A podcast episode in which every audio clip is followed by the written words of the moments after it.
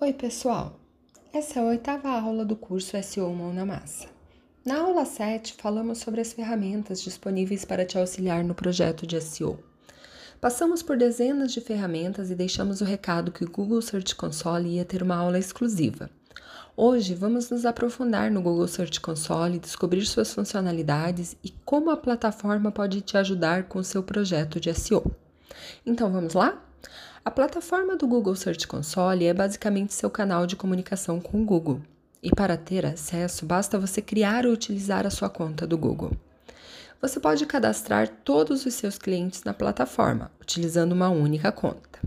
Para fazer o cadastro é simples. Clique no menu localizado na barra superior esquerda e vá em Adicionar propriedade.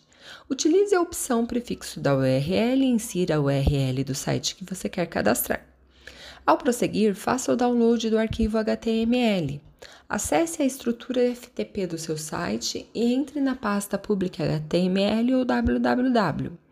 Na pasta, carregue o arquivo HTML que baixou anteriormente. Volte para a plataforma do Google Search Console e acesse novamente o menu Adicionar propriedade. Insira a URL e a plataforma irá verificar a propriedade. Se estiver tudo certo, aparecerá uma nova janela com a mensagem Propriedade verificada automaticamente. Prontinho, o site já está cadastrado na plataforma. Com a propriedade cadastrada, você já consegue monitorar todos os dados e gráficos de desempenho do seu site. A visão geral conta com gráficos de desempenho e cobertura. Ao clicar em Abrir relatório, você terá informações mais detalhadas. No menu Desempenho, você tem acesso a dados e gráficos referentes ao desempenho do seu site, como o total de cliques, impressões, CTR, entre outros. Você pode filtrar essas informações por tipo de pesquisa, web, vídeo, imagem, período de tempo e também comparar dados. Além disso, você também consegue ver quais são as palavras-chave do seu site que estão tendo melhor desempenho. Com isso, é possível analisar como está o desempenho do seu site e o que precisa melhorar nele. O menu Inspeção de URL serve para verificar se determinada URL está indexada no Google e como está a situação dela.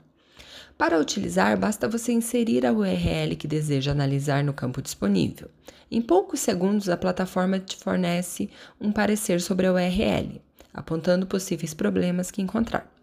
Essa função também serve para indexar uma URL de imediato no Google. Basta você realizar o mesmo processo anterior, porém, ao inserir a URL, a plataforma vai informar que ela não está no Google. Aí então é só clicar em solicitar indexação e em alguns minutos o seu site aparecerá na SERP. Outro menu é cobertura. Nesse menu, a plataforma apresenta relatórios com erros, como redirecionamento, por exemplo, que precisam ser corrigidos no site. É muito importante estar atento a eles e fazer os ajustes sempre que solicitados. No Sitemaps, você pode inserir arquivos em XML contendo as URLs das páginas do seu site para que o Google leia. Para ter o XML das páginas do seu site, basta você pesquisar na web por plugin Sitemap, baixar e instalar em sua plataforma. Com tudo configurado, ele disponibilizará um arquivo XML e para adicionar seu sitemap no Google Search Console, basta copiar a URL da página, arquivo do sitemap.xml, colar no campo disponível do seu sitemaps e clicar em enviar. Com esse processo, você envia todas as URLs do seu site em um só arquivo e pede para o Google indexá-las. Para lojas virtuais e blogs que atualizam e adicionam novas páginas todos os dias, existem plugins que automatizam esse processo. Na próxima aula do curso SEO Mão na Massa, nós vamos ensinar a configuração do arquivo sitemap, para que você aprenda certinho como ele funciona e como deixá-lo impecável aos olhos do Google. Não deixe de conferir. Remoções é um menu destinado para remover as URLs indexadas. Para fazer isso, basta clicar em Nova solicitação e inserir a URL que deseja remover. Melhorias: na categoria Melhorias, você tem acesso ao menus com sugestões do Google para otimizar o seu site. Entre eles estão recomendações de velocidade, mobile, localização e logotipos. Ficou com alguma dúvida?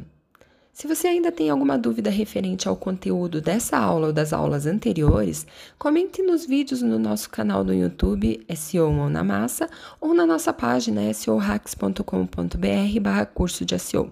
Teremos o maior prazer em te ajudar. Na próxima aula do curso de SEO Online, na Massa parte 9, vamos mostrar como configurar o arquivo sitemap.xml. Até lá!